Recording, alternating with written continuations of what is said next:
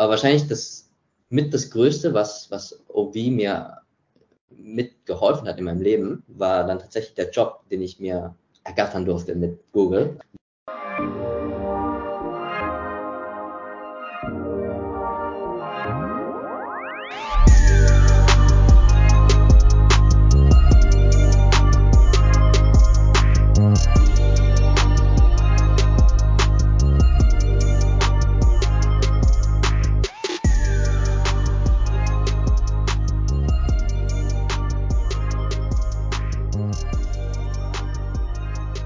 Guang, herzlich willkommen und erstmal hallo und willkommen zu unserem Podcast. Vielen Dank, vielen Dank für die Einladung. Ich bin äh, froh hier zu sein. Auch lange Zeit, dass ich mal wieder Deutsch sprechen darf. Wir freuen uns sehr, dass du heute bei uns bist. Ähm, wir haben einen sehr besonderen Gast, ähm, der Guang, der sich auch vorstellen wird. Und heute mit mir zusammen natürlich auch mein Co-Host Lee aus Österreich zugeschaltet. Hallo Freunde der Sonne. Herzlich willkommen zu der neuen Folge von Podcast Video 2.0. Wie schon im Eingangs erwähnt, Guang ist nämlich der Gründer von Overseas Vietnamese, eine Community von Vietnamesen ähm, im Ausland. Und es ist eine riesige Community, die vielleicht auch viele von euch schon kennt. Und ich glaube, lass uns vielleicht mal Guang das Ganze vorstellen. Ich glaube, das kann er auch am besten. Guang, möchtest du dich denn einfach kurz vorstellen, wer du bist, ähm, was du machst, damit unseren ZuhörerInnen wissen, mit wem sie hier sprechen? Ja, gerne, auf jeden Fall. Ich ähm, bin der Guang und wie du gesagt hast, ich habe ähm, Overseas Vietnamese gegründet, aber meine Geschichte geht wahrscheinlich viel weiter zurück. Overseas ist relativ äh, kürzlich jetzt ähm, entstanden. Ich bin wahrscheinlich wie viele Zuhörer auch in, in Deutschland geboren. Ähm, meine Eltern, wie wir vorhin kurz besprochen haben, sind aus dem Norden von Vietnam und sind dann damals ähm, nach Prag emigriert, um dort dann äh, ausgebildet zu werden ähm, und haben sich dann dort tatsächlich kennengelernt, sind dann äh, nach der Berliner Wende, nach, nach dem äh, Fall der Berliner Mauer nach Deutschland, irgendwo dann in Frankfurt gewesen und dann bin ich 93 gekommen. Äh, wer ein bisschen rechnet, weiß, dass ich vor kurzem 30 geworden bin. Yay, herzlichen Glückwunsch. 29 plus 1. und ähm, bin dann in Zentralvietnam, äh, in Zentralvietnam, in Zentraldeutschland, in, in Rheinland-Pfalz bis zur ersten Klasse groß geworden. Bin dann in den Süden, Nähe von Stuttgart, wo ich dann eigentlich die Großteil meiner Kindheit und meine Teenagerjahre verbracht habe. Ähm, bin dann dort zur Schule gegangen. Ähm, meine Eltern haben dort ein Restaurant eröffnet, äh, übernommen, das sie bis heute noch haben. Und ich habe dann da, bis ich 18 war, dann Abitur gemacht. Bin dann äh, rüber nach München, wollte immer nach München und habe dann da studiert habe äh, BWL ähm, BWL und Informatik studiert an der TU München. Ähm, habe mir auch relativ Zeit gelassen damit, ein bisschen die Welt bereist, hat auch kurz eine kreative Phase, habe fotografiert, war DJ. ähm, wow. Und äh, habe auch ein bisschen Zeit in Paris verbracht, war da für Exchange. Und dann 2019 rum, das war gegen Ende meines Masters, habe ich dann langsam angefangen, nach Berufsmöglichkeiten ähm, zu suchen. Und zur gleichen Zeit habe ich auch dann mehr Vietnamesen kennengelernt in München. Also es waren so zwei Dinge, die gleichzeitig passiert sind in, in äh, ähm, Parallelen. Und dann äh, habe ich eben auch mehr und mehr LinkedIn benutzt. Und LinkedIn ist ja wirklich die Geburtsstätte von OV. Also es war zum einen, dass ich ähm, mich mehr mit meinen kulturellen Wurzeln auseinandergesetzt habe, mehr mit Vietnamesen abgehangen habe und mich dann da dementsprechend auch mehr dafür interessiert habe. Und dann zum anderen eben auch ähm, langsam überlegt habe, was will ich denn mit meinem Leben machen. Und die zwei Ströme quasi kombiniert haben, dann irgendwann dazu geführt, dass ich auf LinkedIn tatsächlich eine existierende Gruppe besucht habe, mit Vietnamesen, die irgendwie ähm, in, in der Arbeitswelt schon sind, um mich mit, mich mit möglichen zu ähm, connecten. Damals wollte ich unbedingt noch in Venture Capital sein, war damals auch echt cool. Also ich bin dann einfach in, in die Suchbar von LinkedIn, habe dann alles mögliche eingegeben mit Geo, Overseas Vietnamese, Deutsch-Vietnamesen, ähm, Vietnam, Vietnam und da sind halt sehr, sehr viele Jobgruppen, die äh, sehr, sehr unstrukturiert sind, nach Industrie, Marketing wird oder was weiß ich.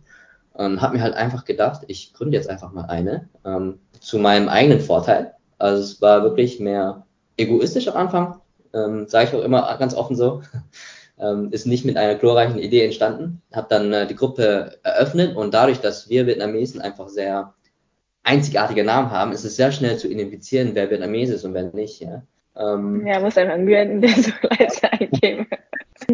Und äh, die Suchfunktion bei LinkedIn ist relativ stark. Also man kann einfach in die Firmen gehen, in die Company Pages und sucht dann nach den Namen von den Employees und kann dann dementsprechend filtern. Und dann habe ich von jedem, äh, von jeder Firma dann einfach die Vietnamesen herausgepickt und die in die Gruppe eingeladen, sodass die ersten 100, die ersten 1000 Leute dann alles Myans waren von, von, von Google, McKinsey, Facebook und, und all die großen Firmen, die irgendwie große Brands haben. Und von da an ist es dann relativ schnell gewachsen, weil ich glaube auch viel, viele Leute haben das Potenzial darin erkannt und auch dann schnell erkannt, dass sowas bisher noch nicht äh, existiert hat und das vielleicht für uns als, als Community global ähm, äh, wertvoll sein kann, sowohl kulturell als auch für, für unsere Karrieren. Und von da an sind dann mehr und mehr Leute dazugekommen und haben mir dann auch ähm, auf Volunteer-Basis dann geholfen, die Gruppe groß zu machen. Dann haben wir immer mehr dann eine Mission und Vision herauskristallisiert, wo, womit das Ganze dann größer wurde als ich dann dementsprechend. Und ähm, jetzt mittlerweile wir relativ klar sind darüber, welchen Impact wir haben können an, für unsere Leute und, und für Vietnamesen global. Und jetzt hat sich das dann durch viele Denk-Exercises und auch, auch viel Reflektieren eben heraus äh, ergeben, was, wie, wie wertvoll das sein kann für uns und, und wie einzigartig eigentlich auch das Timing jetzt ist.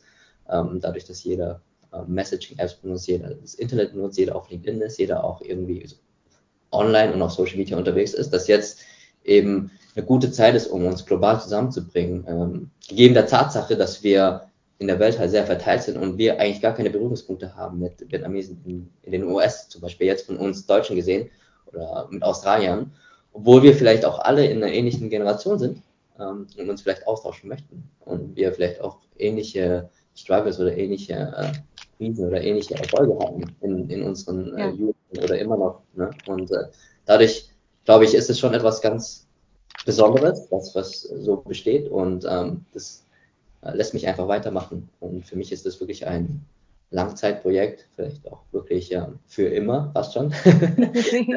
so sehe ich das. Also ich, ich, ich ähm, sage auf Englisch immer, I play the long game äh, mit dem. Mhm. Will irgendwie nicht schnell monetarisieren, will nicht irgendwie schnelle Entscheidungen treffen, um das irgendwie riesig zu machen, sondern will es wirklich äh, nachhaltig und, und, und wertvoll machen für jeden Einzelnen. Und äh, bis heute ist es eben, 2019 habe ich das gegründet. Ist dann 2020 haben wir ein Team dann gegründet, wo wir dann wirklich äh, viel äh, Effort da reingesteckt haben. Und dann äh, war Pandemie, da war sowieso jeder online. Äh, und dann haben wir mit vielen möglichen, vielen verschiedenen Plattformen ähm, experimentiert. Slack und jetzt sind wir auf, auf Facebook und, und WhatsApp. Und ähm, jetzt ist das äh, derzeitige Setup ist eben das, was sich eben ergeben hat durch, durch viel Iterieren. Ähm, aber für mich immer noch ähm, so, dass wir relativ am Anfang stehen und dass noch sehr, sehr viel ansteht. Und jetzt, dadurch, dass ich jetzt ähm, vor kurzem nach Singapur bin. Ich spring gerade ein bisschen. Ich bin dann nach, nach Singapur gezogen, jetzt vor kurzem, vor eineinhalb Jahren und lebe jetzt hier seit eineinhalb Jahren und arbeite hier für Google, für das Vietnam-Team und mache hier Google Ads. Ich habe es dir vorhin erklärt, ich helfe quasi vietnamesischen Startups und vietnamesischen Mittelständlern auf Google Werbung zu machen. Das ist alles, was man auf Google Search oder auf YouTube oder auch auf Webseiten sieht, diese Pop-ups, die da so nervig. Mhm. bin da nicht, wenn ihr in Vietnam seid und dann vietnamesische Werbung seht. Dann wissen wir, wer dahinter ist. Wer wissen, wer der Teufel dahinter ist. Dadurch, dass ich hier relativ gesettet bin und, und mich in meinem Job dann jetzt auch ähm, gewohnt habe und auch weiß, wie, wie, wie der Hase läuft, ähm, habe ich auch mehr Zeit jetzt wieder, mich mit äh, Overseas Vietnamese zu befassen. Und dadurch, dass ich auch in der Nähe von Vietnam wohne und relativ oft dort bin, zum einen wegen Business Trips, aber auch wegen ähm, meinen eigenen privaten Trips. Ich bin einfach super gerne in Vietnam, wahrscheinlich wie viele andere Vietnamesen auch ähm, etabliere ich mich da eben immer mehr, baue mein Netzwerk auf, ähm, connecte mich mit Vietnamesen, aber auch mit Overseas Vietnamese dort. Und dadurch ähm, merke ich immer mehr, wie äh, Overseas Vietnamese da auch nochmal mehr Wert beitragen kann und ähm, überlege mir eben dementsprechend und bin tatsächlich schon dabei, Sachen äh, weiter auszuplanen, wie ich ähm, Overseas Vietnamese dann noch wertvoller machen kann für die Leute, in welche Richtung das geht und, und welche Strategie wir dann langfristig verfolgen. Super cool. Also ich will auch direkt an der Stelle vielleicht einhaken, wo du gesagt hast, dass ähm, die Community Overseas Vietnamese für dich am Anfang ja einfach nur aus, sag ich mal, egoistischen Gründen ge äh, gegründet wurde, ja, wo es jetzt eine riesen Community geworden ist. Inwiefern hat sie dir dann geholfen am Anfang, ja, äh, mit deinen ursprünglichen Motivationen und was bedeutet sie jetzt für dich? Ja, ähm, gute Frage. Und ich glaube, ich bin derjenige, der vielleicht auch mit am meisten davon profitiert, weil mein Name da tatsächlich relativ eng mit Overseas Vietnamese auch verbunden ist und dadurch sehr viele Möglichkeiten auf mich auch ständig zukommen. Also viele Leute wie ihr kontaktieren mich und, und geben mir eben Möglichkeiten, die ich mir vorher gar nicht erträumen konnte. Und das ist dann schon auch, auch ein schöner Side-Effekt für mich dann tatsächlich. Aber wahrscheinlich das mit das Größte, was, was OB mir mitgeholfen hat in meinem Leben, war dann tatsächlich der Job, den ich mir ergattern durfte mit Google. Die Geschichte habe ich auch schon ein paar Mal erzählt, aber damals, als ich mich eben auf Jobs beworben hatte, in Deutschland war alles gerade ähm, 2020, 2021 rum. Ich wollte unbedingt nach Asien immer. Und damals war ich eben in, in, in the middle of the pandemic. Es war also mehr schwieriger, eben mobil zu sein und, und, und, und, und mit Visum und allem, weil die Grenzen auch zu waren. Ähm, aber dieser Traum blieb bestehen. Ähm, ich hatte eben mein ganzes Leben so gut wie nur in Deutschland verbracht. Ich wollte unbedingt irgendwie nach, nach Vietnam, habe auch da noch Jobs gesucht. Hatte mich aber dann kreuz und quer beworben, auch in Deutschland, auch in Singapur und in Vietnam dann auch. Und in Deutschland ging es eben am schnellsten, weil ich eben Deutscher bin und äh, die mich dann direkt ähm, für Interviews einladen konnten, auch mir direkt das Offer geben konnten. Und überall anders hat es halt länger gedauert. Und Vietnam hat sich dann auch als mehr unrealistisch auch vorgestellt für mich, weil die Gehaltserwartungen für mich einfach anders waren, als der lokale Markt es dann erlaubt hat. Und dadurch war meine Nummer 1 Präferenz tatsächlich Singapur, weil das für mich so die Kombination war mit, mit guten Brandnames, eben die ganzen Metas und, und, und Googles und, und Stripes und, und die anderen Tech-Firmen waren da eben alle. Mhm. Jeder hatte quasi eine Vietnam-Funktion, ein Vietnam-Team, womit ich dann tatsächlich doch nah an meiner eigenen Kultur, an meinem eigenen Land wäre. Ähm, aber dann doch in einem amerikanischen Tech-Riesen arbeiten würde. Und das war für mich eben als erster Job nach, nach ähm, Abschluss eben sehr attraktiv. Ähm, hat dann eben ewig gedauert und ich weiß noch, ich habe mit, mit vielen Overseas Vietnamese Membern auf LinkedIn geschrieben gehabt, äh, bestimmt 50 oder so äh, in, in den Facebooks und Googles in Singapur. Und ähm, habe dann mir tatsächlich eine, eine Recommendation ergattert, eine Empfehlung, wurde aber direkt ähm, abgelehnt trotz äh, Empfehlung. Ja, also eine mehr juniore Person hat mich empfohlen und ich durfte mich dann auf drei Stellen bewerben, aber ähm, da waren einfach ein paar Requirements, die ich erfüllt habe. Zum einen eben, dass ich in Singapur bereits eine, ein Arbeitsvisum habe. Das war, dass ich Vietnamesisch spreche. Das lag dann auch an meinen eigenen Skills tatsächlich. Ich ähm, arbeite jetzt mittlerweile auf Vietnamesisch, also mein Job ist auf Vietnamesisch. Aber als ich begonnen habe, konnte ich noch nicht schreiben und lesen. Zum Beispiel. Ich habe ein bisschen reden können, wahrscheinlich wie viele andere Deutsch-Vietnamesen mit ihren Eltern so ein bisschen reden, aber ich bin nie zur Schule gegangen, also nie irgendwie Lessons bekommen. Ähm, wollte aber unbedingt einen Job auf Vietnamesisch machen in einem vietnamesischen Team. bin manchmal äh, stur, sagt meine Mama auch. Ähm, und dann zum dritten eben zwei Jahre Berufserfahrung hatte ich auch nicht. Also drei Bedingungen eigentlich, mhm. die ich mhm. erfülle äh, und dadurch meine Chancen, einen Job zu ergattern, eigentlich fast bei null waren. Ähm, und ich habe eben fast automatisiert schon die, die Absage bekommen. Ich habe die Bewerbung abgeschickt und am nächsten Tag war schon die Absage da, als ob sie das gar nicht angeschaut hätten. hat dann mein Herz ein bisschen gebrochen. Aber mhm. ich war mhm. in ein paar Konversationen auf LinkedIn und dann tatsächlich hat dann die Person mir geantwortet, die dann auch mehr Decision-Making Power hatte bei Google. Also sie war mehr oder weniger Managing Director vom, vom Vietnam-Team. Auch ähm, amerikanische Vietnamesin, ähm, und dadurch dann wahrscheinlich auch mehr mit mir resoniert und hat dann dementsprechend mich dann in den Prozess äh, wieder reingebracht. Hat dann gesagt, hey, wir sollten den äh, interviewen. Ähm, sieht aus wie ein, ein potenzieller guter Kandidat, die Motivation ist da, ähm, er versucht alle Wege irgendwie reinzukommen. Und dann hat mich jemand anderes tatsächlich dann äh, von Google interviewt, äh, im Namen von ihr. Sie hat dann gesagt, äh, die Person soll mich dann interviewen. War dann tatsächlich auch ein Deutsch-Vietnamese. Und äh, dadurch hat es halt dann auch gut geklappt, weil er dann auch mit mir ähm, äh, emphasizen konnte. Ne? Und dann ähm, bin ich dann in den offiziellen Prozess gekommen, dann drei Interviewrunden gehabt mit drei Vietnamesen. Äh, mhm. Und äh, ein Teil der Interviews war dann auch jeweils auf Vietnamesisch, wo ich dann auch ähm, tatsächlich sehr gestruggelt habe. Habe es dann nicht wirklich hinbekommen, aber ich habe dann gesagt, hey, ähm, tut mich einfach rein, ich werde es lernen, ich habe die Grundlagen schon, Fundamentals äh, sind da ich muss jetzt einfach nur noch Vokabular lernen. Ähm, und dann bin ich in, in ein paar Monaten ready. Und das hat dann geklappt. Also ähm, ohne OV hätte ich die ganzen Kontakte nicht gehabt. Und dann hätte ich auch gar nicht diesen ganzen, die, den, den mutual Berührungspunkt mit diesen Leuten gehabt und zu sagen, hey, wir sind zum einen beide OV, wir sind beide in der OV-Community. Ähm, helfen mir doch irgendwie ein bisschen um, um, um, damit ich die Chance bekomme, mich beweisen zu können. Ja. Ähm, ja. Und manchmal braucht es eben dann nur ein oder zwei Personen, die uns die Tür öffnen, um, um damit wir uns beweisen können.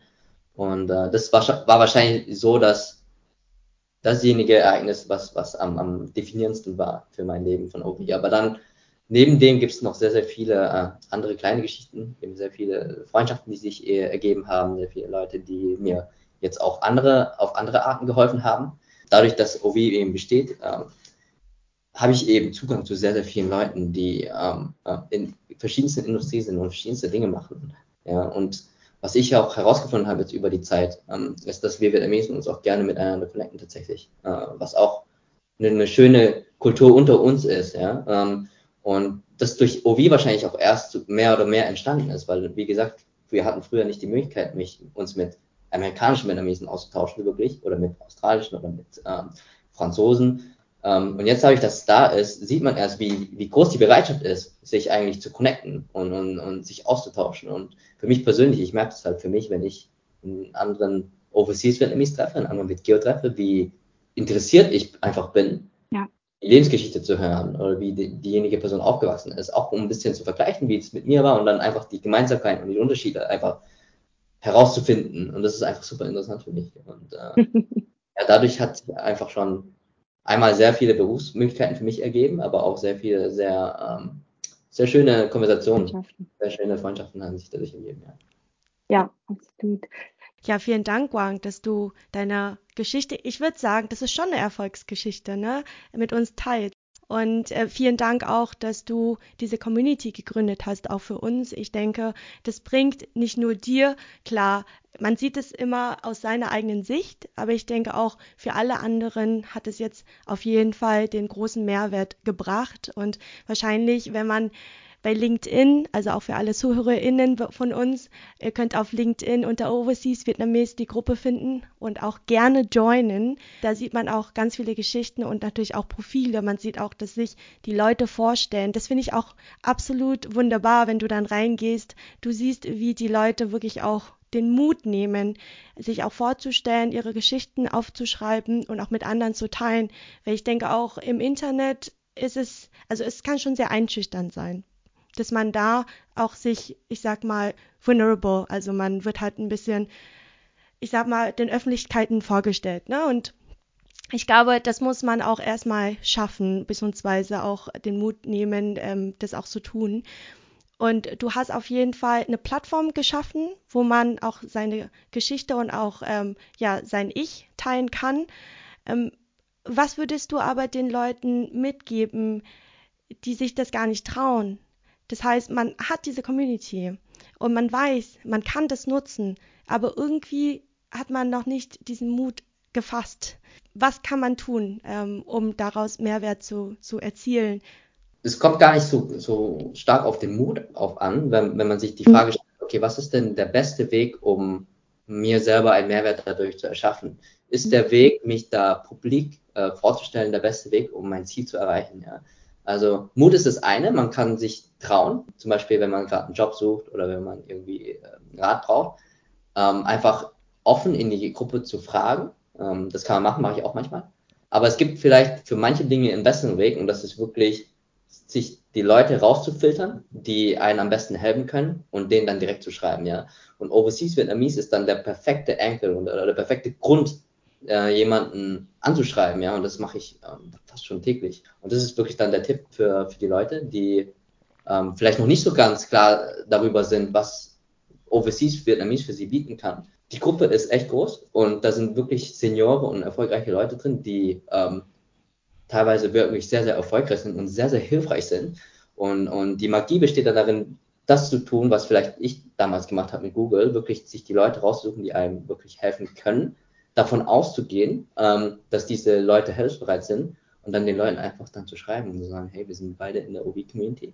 Ähm, ich habe gesehen, du ähm, arbeitest hier und da, wärst du bereit, mir ein bisschen zu helfen? Dann ich weiß für mich selber, wenn jemand ähm, mir schreibt, ähm, kann ein bisschen dauern, bis ich antworte, aber wenn, dann ist, ist auf jeden Fall mein Wille da, äh, dieser Person zu helfen, wenn die Person die das als Grund nennt. Wir sind beide in OV, ähm, selbst wenn ich nicht der Founder wäre, wir sind beide bei OV, wir sind beide Overseas Vietnamese, ich, ich struggle da mit diesem Problem. ähm, ich sehe, du bist schon ein bisschen weiter im Leben, magst du mir vielleicht helfen? Und dann äh, sieht man sich vielleicht auch so ein bisschen selber in der Person. Ähm, oder man, man, man will einfach seinem Fellow Vietnamese helfen. Und ich glaube, ähm, das ist da, wo man wirklich sehr viel ähm, Erfolg rausziehen kann aus der Community. Sei es, wenn man gerade irgendwie einen Mentor sucht oder einen Job sucht oder vielleicht nicht weiterkommt oder auch irgendwie gerade negatives Feedback von seinem Chef bekommen hat. Alles Mögliche, finde ich, kann man da wirklich ähm, einen Weg finden, um sich irgendwie Hilfe zu holen bei der Community. Es erfordert so ein bisschen Proaktivität.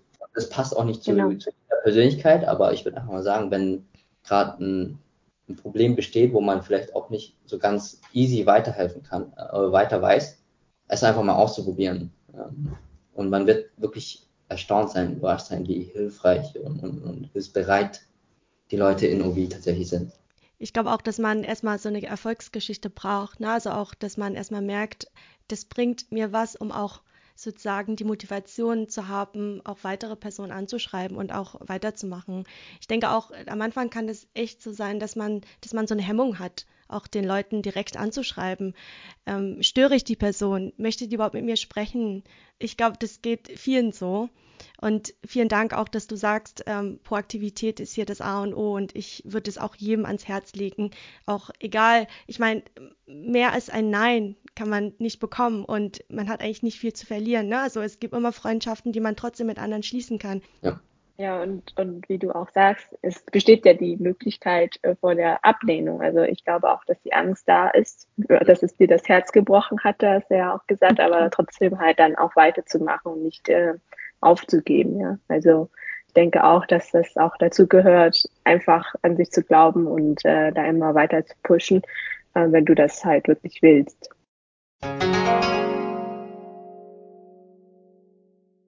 Bei OBP haben ja verschiedene Plattformen oder Möglichkeiten, um, um sich zu involvieren. Da ist zum einen die, die LinkedIn-Gruppe, die ist halt sehr professionell, sehr groß. Ähm, sind jetzt bei 25.000 Leuten. Ähm, und da ist es dann schon so, dass man so ein bisschen anonymer ist, äh, weil, weil es einfach sehr groß ist. Und wenn man jetzt wirklich so einen Bedarf hat, einen Job zu finden, dann ist es vielleicht eine gute Plattform, um einfach sein CV schnell reinzuhauen und einfach seinen Reach zu maximieren und zu sagen, hey, ich brauche dringend einen Job, sonst, sonst verfällt mein Visa oder so. Dann kriegt man auf diese Art eben schnell Hilfe. Aber für Leute, die eben vielleicht gerade kein so dringendes Problem haben oder sich auch mehr privat verhalten wollen, mehr low-key, sag ich mal, ähm, gibt es ja andere Möglichkeiten auch. Zum Beispiel haben wir jetzt ähm, die Facebook-Gruppe auch, die ist ein bisschen kleiner, da kann man anonym posten. Also wenn da irgendwie ein, ein Problem besteht, wo man vielleicht nicht so komfortabel ist, ist, sein Gesicht dazu haben oder seinen Namen dazu haben, dann kann man da auch eben anonym fragen. Wir haben in, in Facebook haben wir dann Community Chats, ähm, je nach Thema. Wir haben da Tech Talks, Finance Talks, wir haben Working Parents. Also je nach Thema kann man dann nochmal granularer gehen und suchen, wo vielleicht mein, meine Nische noch mehr ist und, und da die Leute eben fragen, wo die ähm, Wahrscheinlichkeit, dass Leute dann, dann offener sind oder Antworten vielleicht nochmal höher ist. Und dann haben wir eben die Local Groups noch auf WhatsApp. Ne? Also da haben wir ähm, OV Berlin zum Beispiel, OV Singapur, OV Saigon und da kann man dann äh, lokalere Sachen fragen, wenn man jetzt in der Stadt irgendwie zum Beispiel einen Job sucht oder ein Apartment. Dann sucht man da eben. Und dann je nachdem ähm, sollte man auch die richtige Plattform finden, wo man sein Problem dann adressieren kann oder rausschicken kann und dadurch dann die Wahrscheinlichkeit eben erhöht, ähm, eine positive Antwort zu bekommen oder überhaupt eine Antwort zu bekommen. Also das ist dann auch, ähm, erfordert auch wieder Proaktivität, so ein bisschen zu schauen, wo die beste Plattform ist, um, um mein äh, Problem rauszukriegen oder meine Frage. Und dann, je nachdem, ist die Wahrscheinlichkeit dann schon hoch, dass man eben eine Antwort oder Hilfe bekommt. Das ist ja das in der Gruppe. Ja. ja, wir haben jetzt viel über die Gruppe und die Community gesprochen. Äh, ich möchte noch mal kurz auf den Namen eingehen, der Overseas Vietnamese. Okay das, der Begriff, was verbindest du mit dieser Bezeichnung? Oder auch übersetzt, ähm, unser Podcast heißt ja auch ähnlich, ja, Vietgeo 2.0. Das ist keine Nachfolge von Overseas Vietnamese Podcast, aber anscheinend verbinden wir ja alle irgendwas mit diesem Begriff und gerne möchte ich deine ähm, persönlichen Ansichten hören. Ja, interessante Frage, habe ich noch nie so gestellt bekommen und äh, auch tatsächlich noch nie tiefer drüber nachgedacht. Willkommen bei BitGear 2.0. Wir stellen nur Deep, deep Questions. Aber es ist eine interessante Frage, weil ähm, wie ich auf den Namen gekommen bin, vielleicht fangen wir so an, ist, dass ich tatsächlich nach irgendeinem Begriff gesucht habe, der wahrscheinlich am treffendsten das bezeichnet, was ich vorhabe, ja, und das am besten umfasst. Und da bleibt eigentlich nicht viel mehr außer Overseas Vietnamese oder Foreign Vietnamese oder VietGeo. Und da kam für mich eben, fand ich eben Overseas Vietnamese irgendwie am, am naheliegendsten, habe dann auch den Wikipedia-Artikel durchgelesen, ähm, habe dann auch gewusst, dass früher tatsächlich Overseas Vietnamese mit einer mehr negativen Konnotation äh, behaftet ist. Also nicht jeder benutzt diesen, diesen Term ähm, positiv oder selbstidentifizierend, sondern es, es hat auch eine negative Konnotation teilweise ähm, hinsichtlich Leuten, die geflüchtet sind. Oder grundsätzlich hat, hat eine negative Anfassung zum Teil, habe ich gehört. Ja. Ähm, ich hoffe, das hat sich vielleicht durch, durch OV auch geändert teilweise, weil Leute jetzt mehr oder weniger proud auch OV sagen, dass, dass wir OV sind. Ähm, da, wo ich herkomme, also äh, im Münchner Raum, wo ich studiert habe, hieß OV tatsächlich Original Vietnamese. Also wir haben Leute bezeichnet, die, äh, die sehr vietnamesisch sind oder eben vielleicht nur im Ausland studiert haben und nicht im Ausland aufgewachsen sind, haben wir OV, also Original Vietnamese, ähm, als mehr oder weniger lustigen Begriff. Ja. ja. wenn, wenn Interessant. Sich, ja, wenn, wenn wir zum Beispiel einen Kochabend hatten und äh, jemand hat dann immer helfen wollen und, und aufräumen wollen, haben wir immer gesagt, ja, das ist der OV, der, der wirklich Vietnamese Values verkörperlicht. Weil wir Cinco. Ja, und, und der Begriff eben, ich bin relativ stolz darauf, dass wir aus dem Begriff jetzt eben die, die Abkürzung OV dann jetzt geschaffen haben. Äh, ich habe dann überall das Logo als OV benutzt und das, das dann jetzt dann teilweise auch echt benutzt wird, um sich dann als, als Vidgeo zu, zu identifizieren oder zu bezeichnen. Ähm, und jetzt ähm, auf allen Events, auf die ich gehe oder auf allen Meetups, dass das dann wirklich auch äh, gang und gäbe ist, dass man sich dann so ähm, bezeichnet. Ähm, also zu deiner Frage zurück, was ich damit äh, in Verbindung ziehe, ist, ist relativ stolz, dass ich das Gefühl habe, dass sich da so, so, so ein Mindset-Shift entwickelt, dass wir den Begriff nicht mehr als, als negativ sehen, ähm, mehr oder weniger, und dass wir uns damit auch jetzt dann wirklich ähm, auseinandersetzen.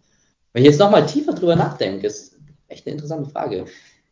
Vor dem Vietnamese steht ja Overseas und Overseas hat ja C in it, ja? Also das geht schon mehr zurück auf Boat People tatsächlich, als Leute, die dann äh, ökonomisch geflüchtet sind.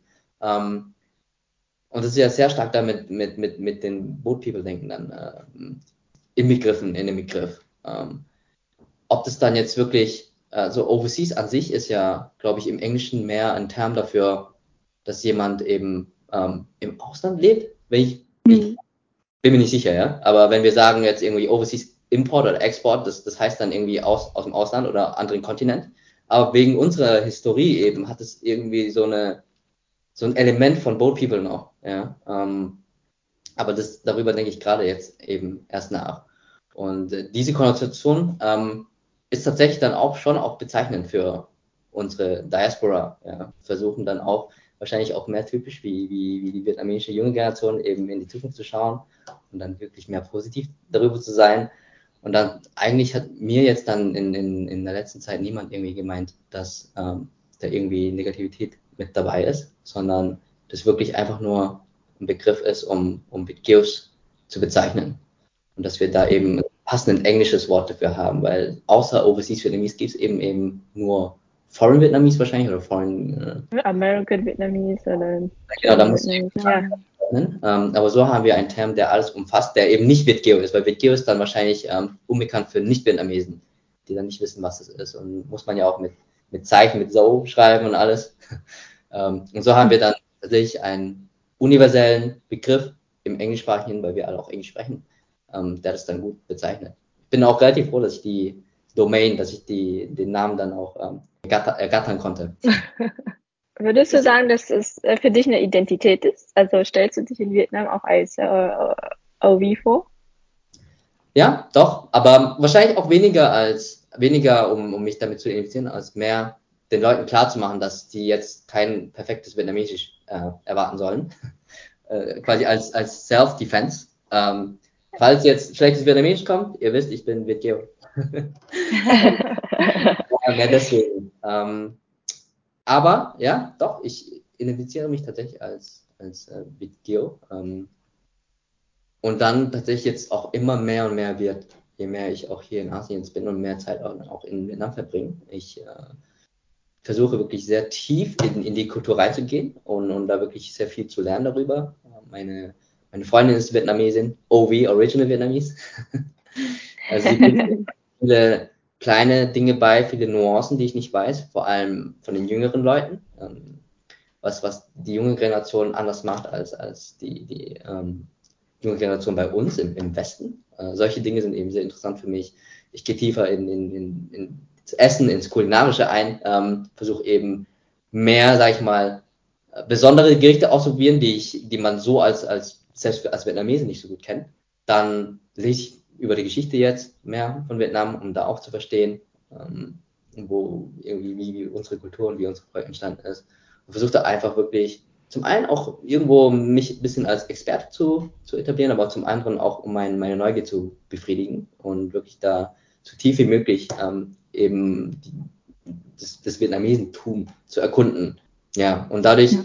finde ich dann auch, dass ich auch immer mehr vietnamesisch werde, jetzt mit der Zeit. Auch weil ich gesagt habe, ich habe bisher nur in Deutschland gewohnt und ähm, in meinem Kopf quasi Deutsch denke. Aber jetzt umso mehr ich hier bin und umso weniger ich auch Deutsch benutze, umso mehr ich dann auch mit vietnamesischen Kunden arbeite bei Google, mit vietnamesischen Kollegen bin, ähm, daheim dann vietnamesisch mit meinen Freunden rede, desto mehr werden meine Gedanken auch vietnamesisch. Ja. Und das, sind ja nicht, das ist ja nicht nur die Sprache, sondern auch das Gedankengut quasi, die Art zu denken, verändert sich dann auch ähm, dadurch, dass ich hier auch in Asien bin, auch mehr vielleicht das Konfuzianische, das, das Chinesische auch, das Singapurianische auch.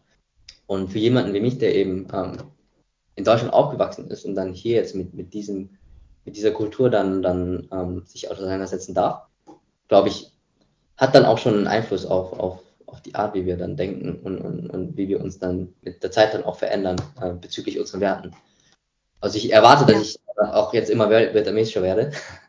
ähm, erwarte dann auch, dass ich mich in Vietnam dann äh, niederlassen werde. Also ich, ich denke, dass ich in der Zukunft dann in Vietnam wohnen werde. Bisher zieht mich nicht viel wieder zurück nach Deutschland, außer Familie und Freunde. Mhm. Aber ähm, vielmehr habe ich das Gefühl, dass, dass Vietnam ruft, so will ich sagen. Vietnam is calling. ja, ich würde wahrscheinlich FOMO haben, wenn ich in, in Deutschland bin. Ähm, auch umso mehr Leute ich dann hier auch kennenlernen, die dann auch, äh, also Vitgeos, die dann auch heimkommen und, und hier Sachen machen Sachen auf die Beine stellen. Oder auch ähm, Local Vietnamese, die hier Business machen und, und, und echt auch äh, sehr erfolgreich sind. Umso mehr ich das sehe, desto mehr habe ich das Gefühl, dass in Vietnam einfach sehr viel möglich ist. Es erfordert eine gewisse Art von äh, Persönlichkeit. Vietnam ist, würde ich sagen, auch nicht für jeden. Ähm, speziell, wenn man jetzt aus, aus Deutschland ist, wo alles sehr strukturiert und, und systematisch ist. Vietnam ist das absolute Gegenteil eben. Ähm, also man muss schon so ein bisschen äh, scrubby sein, sag ich mal. Man muss schon ein bisschen äh, okay sein mit, mit Chaos und auch sich anpassen können und sehr flexibel sein und, und auch wissen, wie das Game läuft, sag ich mal. Ähm, und es braucht halt seine Zeit. Also so direkter Sprung aus Deutschland nach Vietnam kann schon auch sehr groß sein. Deswegen gehe ich über Singapur und ähm, erkunde dann mehr und mehr von Singapur aus. In der Zukunft dann tatsächlich sehe ich mich dann dort. Ja, es kann, glaube ich, auch gleich am Anfang so wie eine Kulturschock sein. Ne? Ähm, wir hatten das ja, glaube ich, auch vor dem Interview schon darüber gesprochen.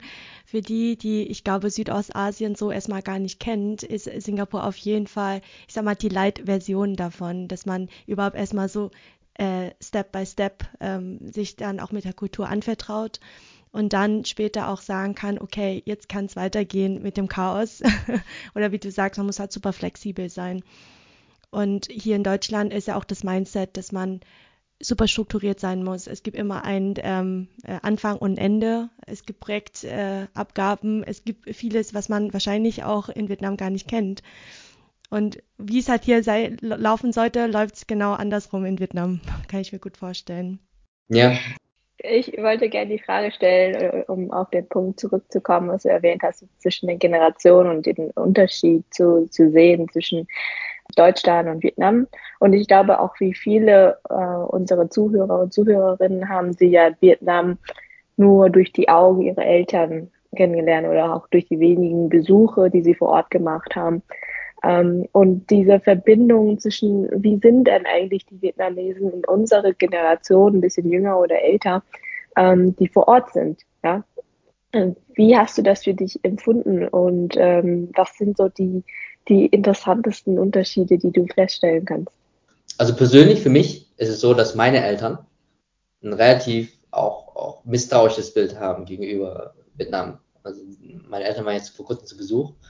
Ich habe die äh, hierher geflogen lassen und habe dann auch gemeint, hey, kommt mich in Singapur besuchen, aber ich möchte euch auch dann nach Vietnam bringen für ein Wochenende und dass wir nochmal Vietnam gemeinsam entdecken.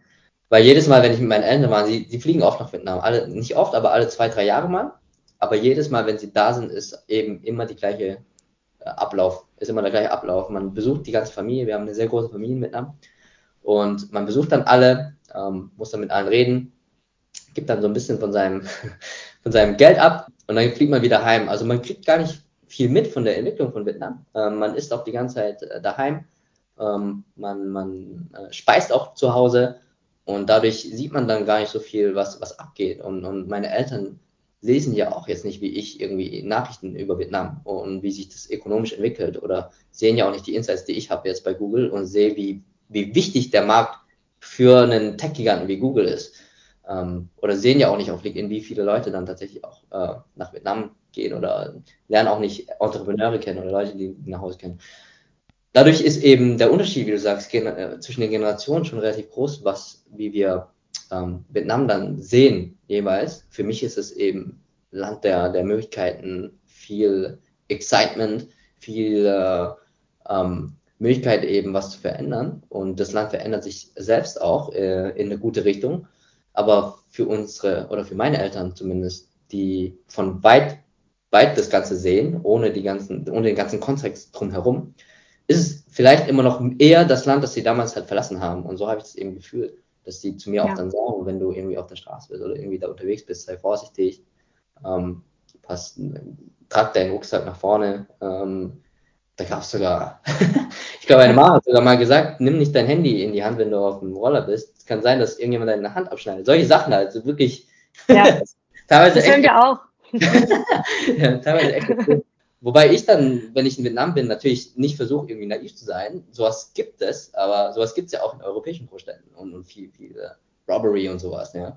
Also ist jetzt, ich, ich habe nie das Gefühl, dass Vietnam speziell irgendwie gefährlicher ist oder dass die Leute irgendwie äh, einen hinters Ohr hauen wollen, äh, mehr als, als woanders, ne? Ähm, oder dass die Leute irgendwie einen abziehen wollen. Habe ich jetzt nicht mehr das Gefühl als in anderen äh, südostasiatischen Ländern. Und dadurch habe ich eben eine ganz andere Perspektive darauf. Äh, wahrscheinlich auch, weil ich tiefer drin bin, dadurch, dass ich bei Google arbeite. Wie gesagt, ich weiß halt, wie wichtig der Markt ist für, für Google und ich weiß auch, wie wichtig der Markt ist für, für die ganzen anderen Tech-Firmen und wie viel Investoreninteresse auch ist, in, in Vietnam zu investieren und, und wie viele erfolgreiche Leute auch in Vietnam sind und wie viele erfolgreiche Returnees auch in Vietnam sind. Dadurch ist da eben ein großer Gap, wo ich auch dann ein bisschen das Gefühl habe, dass ich das meinen Eltern dann näher bringen muss oder soll, damit sie auch ein mehr positives Bild davon haben und damit sie auch offen sind, vielleicht mich dann auch mehr zu besuchen oder vielleicht sogar ähm, da Property zu kaufen eines Tages und, und da irgendwie Teilzeit ihre Rente zu verbringen ähm, mit mir. Ähm, weil ich ja, wie gesagt habe, die Intention habe, da mich niederzusetzen. Es wäre halt natürlich schön, wenn, wenn meine Kinder dann noch äh, Großeltern in der Nähe haben. Ohne dass die Großeltern ja. sich irgendwie unwohl fühlen. Ne? Ja. ja, das ist so interessant, dass, dass du da jetzt mehr Vietnam-Bezug hast als äh, deine Eltern. Ich glaube, dass du auch oft früher in deiner Kindheit eher dich deutsch gefühlt hast, oder? Und deine Eltern vietnamesisch sind und jetzt shiftet sich das so ein bisschen. Ja, voll. Also ich, ich kann mich erinnern, dass ich in meiner Kindheit gar nicht vietnamesisch sein wollte tatsächlich. Ich bin mit sehr vielen Immigranten aufgewachsen, und sehr vielen Ausländern, wie wir sagen, sehr viele Türken, sehr viele Russen und äh, wollte dann immer mehr eigentlich einer von denen sein und, und habe dann mehr oder weniger meine vietnamesen Identität abgestoßen oder wirklich mehr ignoriert, würde ich sagen. Habe auch gar nicht gern Pho gegessen und so. ähm, habe ich auch immer gefragt, wieso meine Eltern so komisch kochen. Ich will eigentlich mehr Spaghetti essen. und dann jetzt tatsächlich, wie du sagst, shiftet sich das. Jetzt bin ich quasi der Ambassador, ich bin der Advocate dafür, zu sagen, Vietnam ist the best. und jetzt meine Eltern, die sagen, hey, ähm, so, so, so best ist Vietnam gar nicht und ich muss denen jetzt dann jetzt quasi mehr oder weniger äh, nahelegen. Ähm, aber ja, zurück zu, als ich die dann nach Vietnam gebracht habe, ähm, waren sehr positiv, glaube ich, davon überrascht, auch wie, wie äh, gut alles funktioniert, wie modern alles ist. Wir sind dann auch äh, Grab gefahren, ist ja auch relativ ähm, neues Phänomen für die. Ähm, vorher ja. ja auch Taxis und dann musst du auch handeln und auch aufpassen, dass du da ähm, genau gecharged wirst und so. Ähm, jetzt hast du da eben äh, Grab und, und Gojek und da ist halt das alles schon ähm, geregelt und sicher, ne? Ähm, die ganzen neuen Kondominiums, die ganzen neuen Hochhäuser. Äh, wir haben dann in dem Landmark gewohnt, wenn ihr das kennt, in, in, in Quảng Hai, in District 2. Das größte Gebäude, glaube ich, in Vietnam. Äh, einfach, ich, ich habe das bewusst gewählt, damit meine Eltern eben ein, ein Gefühl von modernen Vietnam haben. ich eben bewusst das benutzt äh, äh, oder uns da wohnen lassen und äh, da noch in, in gute Restaurants gebracht. Vietnam ist ja gar nicht mehr so günstig jetzt auch, höre ich auch immer mehr ja. von Vietnamese. Also du kannst immer noch günstig unterwegs sein, aber das Spektrum nach oben ist jetzt größer. Also eigentlich, wenn ich in Vietnam bin und die Art, wie ich da lebe, ich gebe da schon auch viel Geld aus, ähm, wenn ich mich nicht zurückhalte. Also mhm. schon teure Optionen auch jetzt mittlerweile, die, die schon europäisch, westlich oder ähm, nahezu Singapur sind, von den Preisen her, wenn man will. Aber auch mit entsprechender Qualität, oder? Also da ist ja. halt die Bandbreite sehr, sehr groß. Ja, ja, tatsächlich. Und dadurch, ja, ähm, ganz zurück zu deiner Frage, die, dieser Gap für mich persönlich jetzt zwischen den Generationen, der schließt sich so ein bisschen, weil ich aber auch wirklich äh, dafür arbeite und das meinen Eltern dann auch klar machen will. Aber wahrscheinlich dann andere, die, die das vielleicht nicht machen, kann, kann immer noch sein, dass, dass die ältere Generation immer noch, zumindest in Deutschland zumindest, ähm, nicht ein akkurates Bild davon hat, wie Vietnam sich ja. entwickelt und dass es eines der schnellst wachsenden Länder oder schnellst ja, sich entwickelnden Ländern der Welt ist, ja. Ähm, und das sieht man aus der Ferne einfach nicht, ja. weil in einem Jahr zum Beispiel einfach sehr viel passiert, aber in Deutschland in einem Jahr eben nicht so viel passiert. Und dadurch nimmt man vielleicht auch an, dass Vietnam sich gar nicht so schnell entwickelt. Aber für jemanden, der da oft ist, der, der sieht einfach, wie rasant sich das Ganze entwickelt. Und das ist manchmal auch ja. schwierig zu, ja, zu, zu fassen einfach. Ja, ich glaube, in Vietnam ist ja das Entwicklungspotenzial noch recht hoch, ne? wohingegen in Deutschland ja auch das Land schon recht gut entwickelt ist. Und ich glaube, so als jemand, der jetzt schon vor vielen Jahren Vietnam verlassen hat, hast du einfach noch dieses veraltetes Bild, was äh, jetzt sozusagen du als Advocate versuchst, äh, genau dieses moderne Bild auch den, dein, deinen Eltern zu vermitteln. Und äh, die Eltern hier in Deutschland, die das Land ja irgendwie aus bestimmten Gründen ja auch verlassen haben, ne, um auch ein besseres Leben zu ergattern hier in Deutschland, die ja natürlich dann dann sagen, meine Kinder sollen auch ein besseres Leben haben, warum sollen die wieder zurückgehen in das Land, das ich verlassen habe? Ja, ganz genau. Ich habe ja vielleicht, wenn ihr gesehen habt, auch auf LinkedIn letztens gepostet, wie die Armutsrate extrem gesunken, ja. dass sie jetzt kaum noch besteht und dadurch zeigt eben, wie in kurzer Zeit sich so ein Land entwickelt und dadurch, dass unsere oder meine Eltern eben schon vor über 30 Jahren gegangen sind, in dieser Zeit ist einfach so unfassbar viel passiert. Mhm. Eben für wahrscheinlich Menschen auch schwierig zu, zu nachzuvollziehen oder zu verstehen, dass ein Land sich so schnell entwickeln kann und, und dass ne, zum Beispiel auch die Armutsrate jetzt äh, so stark gesunken ist. Und dadurch, dass Vietnam, das man halt damals verlassen hat, so grundsätzlich un unterschiedlich ist zu dem Vietnam jetzt. Also, äh, und wenn man dann auch noch die harten Daten sieht, wie, wie ich lese gerne eben irgendwie Reports oder auch, auch sehe, wie, wie sich die Ökonomie entwickelt, sieht man einfach, wie die Mittelklasse sich ja auch schnell entwickelt und, und wie die einfach auch ähm, einfach vermögender wird und wie die ganzen ja. Unternehmen auch ähm, immer mehr nach Vietnam expandieren und da ähm, Unternehmen aufbauen. Und diese ganzen Signale eben zeigen mir, dass das äh, da eben wirklich prosperous future ist. Ne? Und äh, ich will meinen Eltern wahrscheinlich auch gar nicht so sehr davon überzeugen, dass sie jetzt äh, komplett nach Vietnam ziehen wollen. Aber ich will denen einfach zu wissen geben, dass ich hier in guten Händen bin, dass sie sich keine Sorgen machen müssen, dass ich, ähm, dass mein Weg in Vietnam sein wird und dass das in keinem Fall irgendwie schlechter ist, als dass ich eine Karriere in, in Deutschland mache. Und dass das wahrscheinlich noch mehr Upside hat und mehr und mehr Möglichkeiten nach oben hat, besonders für Leute, die irgendwie einen vietnamesischen Background noch haben. Und dadurch ich dieses Element von kultureller Erfüllung noch dazu, dazu habe, zu, zu meiner, äh, zu dem ökonomischen dazu, ja. Das sage ich ja immer auch vielen anderen OVs. Ähm, Vietnam ist ökonomisch macht einfach auch Sinn äh, für viele herzukommen und, und wenn man Business Owner oder wenn man Entrepreneur ist, da was zu starten. Aber zum anderen macht es auch einfach Spaß und ist einfach erfüllend, weil wir ja äh, auch Vietnamesen sind. Also man hat beide Elemente auf einmal. Ja, also so sehe ich das. Ihr seht schon, ich bin sehr biased und sehr positiv, aber das ist so ein bisschen die Message, die ich auch gerne. Das ist okay. Ja, das ist deine Geschichte, ja. Ich kann mir aber auch vorstellen, dass, ähm, du hast auch bereits erwähnt, dass Vietnam so rasant am Wachsen ist und das Land sich ja so schnell ändert, also innerhalb von einem Jahr, wenn du zurückkommst, dass du viele Sachen ja schon gar nicht mehr wiedererkennst, dass es auch für die, die ältere Generation ja auch schwierig ist, das zu ergreifen und da auch irgendwo so eine Angst existiert, dass sie ja gar keinen Anschluss mehr finden, wenn sie zurückkommen. Also das ist so oft das, was ich höre, dass viele, die jetzt so im Rentenalter gehen und so hin äh, halt so überlegen, so zurückzukommen, aber dann sagen, ja, nee, ich, ich kenne das Vietnam ja gar nicht mehr. Also ich, ich finde ja gar nicht mehr den Boden, um Fuß zu fassen, so quasi. Ne? Und ähm, das Vietnam, was sie kennen, ist ja quasi so vor 30 Jahren. Ja? Und das ist ja komplett unterschiedlich zu dem Vietnam, was jetzt existiert und es für uns vielleicht einfacher ist, auch da damit umzugehen. Ja, ja, ist, ist ja auch so. Die, die sind es einfach auch nicht mehr gewohnt, irgendwie in Vietnam zu leben. Wenn man jetzt so lange in Deutschland verbracht hat, das sind ja zwei unterschiedliche Welten komplett. Ähm, aber zu dem Punkt, glaube ich, dass sie die Befürchtung haben, da nicht ähm, sich anzupassen oder nicht anpassen zu können oder nicht Anschluss zu finden, ich glaube, das Problem ist in Deutschland tatsächlich größer, wenn man jetzt mehr äh, älter wird, sage ich mal. Ich habe immer das Gefühl, dass in Vietnam das Leben auch viel mehr auf der Straße stattfindet, auch viel mehr mit der Nachbarschaft stattfindet. Also wenn man sich da irgendwie niederlässt, habe ich das Gefühl, dass es tatsächlich in Vietnam wahrscheinlich auch leichter ist, ähm, Anschluss zu finden, weil die Leute da auch mehr miteinander leben, anstatt für sich. Das ist mein Gefühl zumindest diese Befürchtung würde ich jetzt ähm, einfach sagen, ist in Deutschland wahrscheinlich sogar noch größer. Auch wenn man es mehr gewohnt ist, ist es wahrscheinlich, wenn man von Null starten würde, in beiden Ländern, habe ich das Gefühl, dass es in Vietnam tatsächlich leichter ist. Vor allem, wenn man Vietnamesisch kann und Vietnamese ist.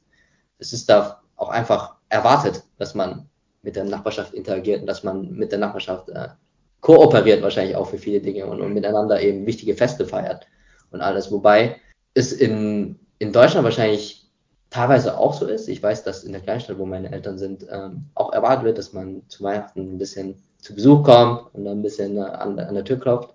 Aber dann trotzdem, glaube ich, weniger als hier Neujahrs, wo du dann wirklich die ganze Straße abklappern musst und da wirklich ähm, ähm, bei jedem Hallo sagen musst und, und Glückwünsche senden musst.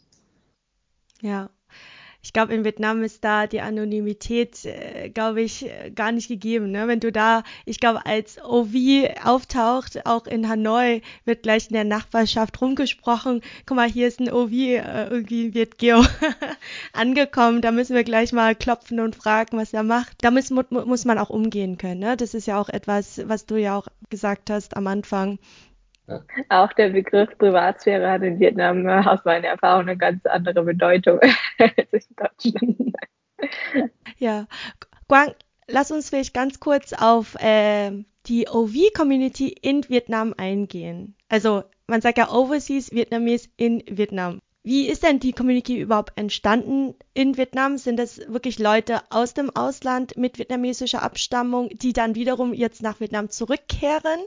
Weil an sich leben die ja jetzt sozusagen in Vietnam. Das, was sie ja ausmacht als OV, heißt ja dann eigentlich, dass sie im Ausland gelebt haben oder geboren wurden oder was auch immer und jetzt wieder zurückkommen. Kannst du das bestätigen oder uns vielleicht erläutern, wie da die OV-Community in Vietnam ist? Ja, es ist ein, ein Mix tatsächlich. Also ähm, mhm. Ich glaube, das sind drei Hauptgruppen. Einmal, wie du sagst, Leute wie ich, die im Ausland geboren und aufgewachsen sind und jetzt dann langsam nach Hause kommen, oder das heißt nach Hause oder nach Vietnam kommen, ähm, oder da schon auch ein paar Jahre sind.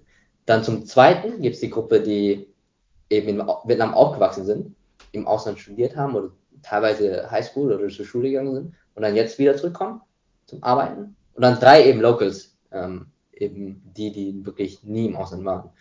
Und die Local OV Community von Overseas Vietnamese besteht aus diesen drei.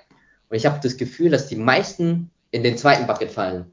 Also die meisten sind die, die in Vietnam aufgewachsen sind, einen gewissen internationalen Exposure hatten und dann jetzt eben ähm, zurück sind in Vietnam und da dann äh, arbeiten oder ähm, ja, arbeiten.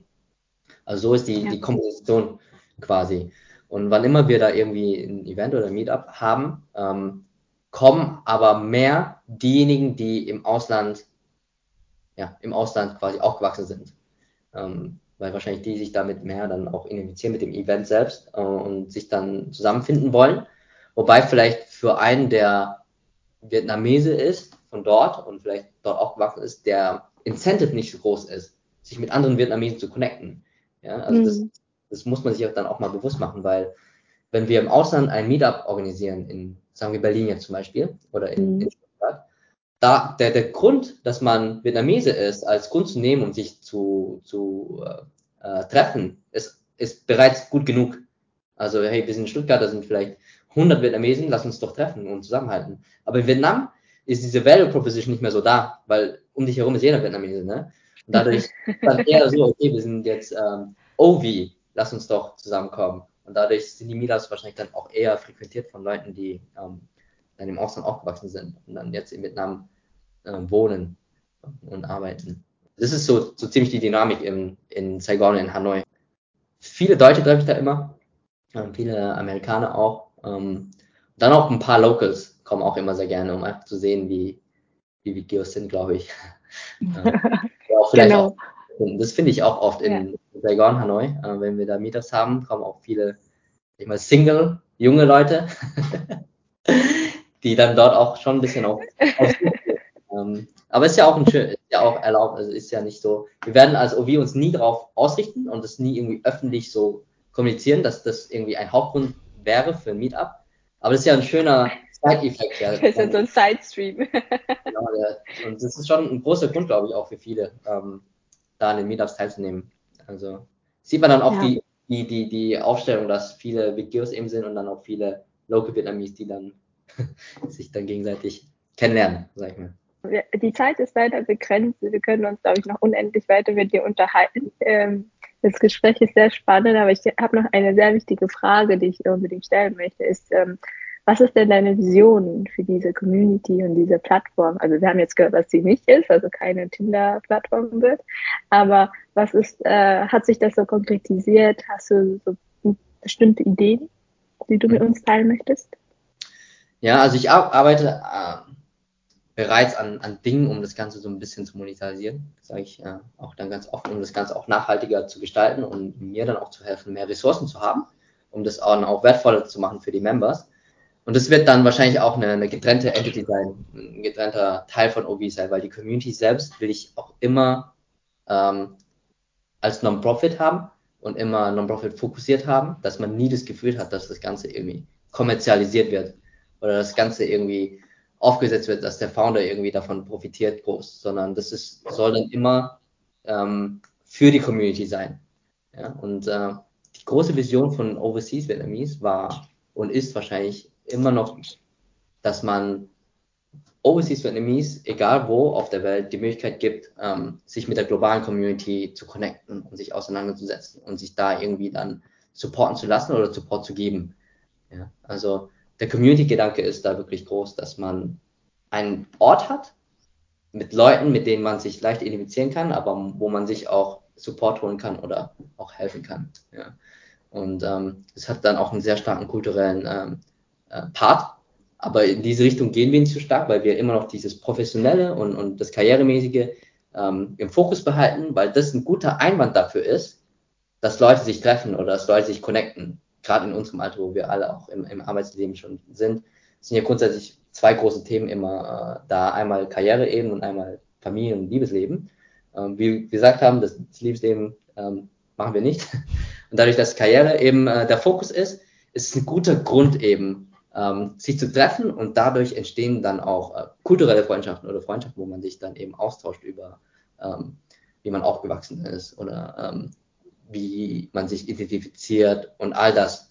Ja? Also mh, das ist immer noch ein kultureller Teil, aber die Hauptkommunikation, die Hauptmessage wird immer sein, dass man Vietnamese Professionals miteinander äh, connected und dadurch eben Synergien versucht zu, zu kreieren und dass Leute sich eben gegenseitig helfen, dass aus 1 plus 1 dann irgendwie 3 wird für uns ähm, und dass wir uns da gegenseitig eben unterstützen.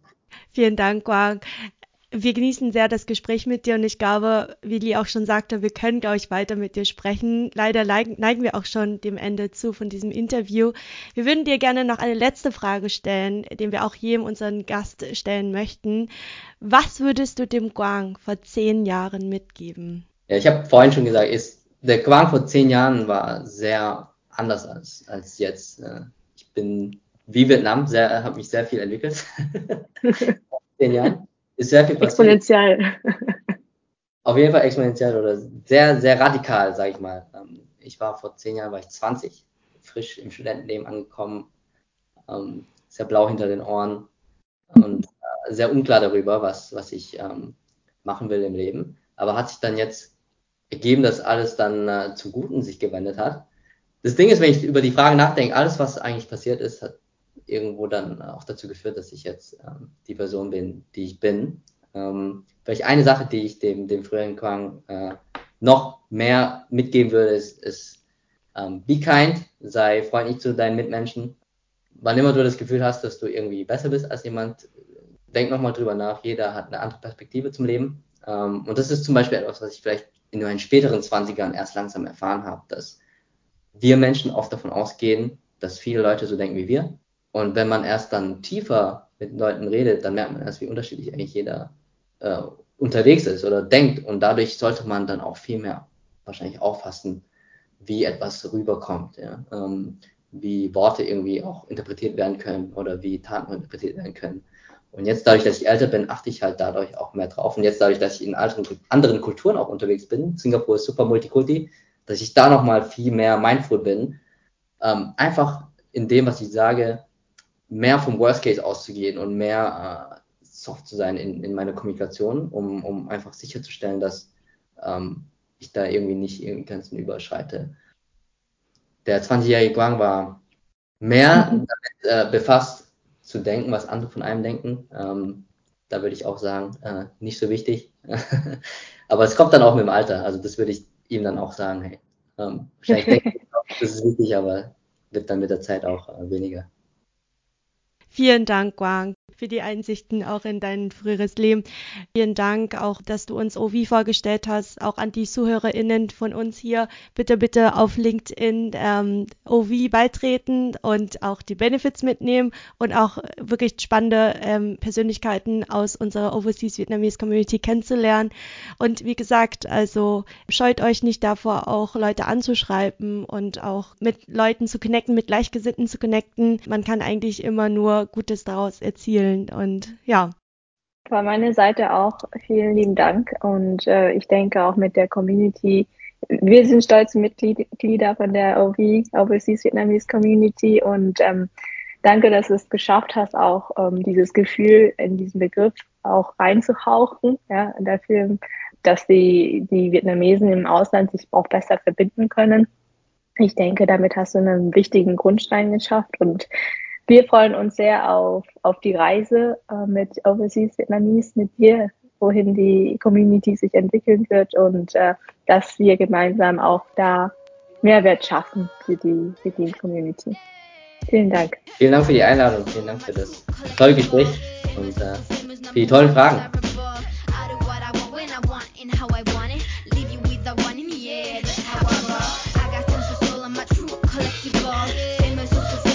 undesirable. I do what I want when I want and how I want it. Leave you with that one, yeah, that's how I roll. I got teachers roll, I don't care about. Better, so much better, flipping incredible. Always on the show, so they know that I still got it. And I never feel sorry, yeah.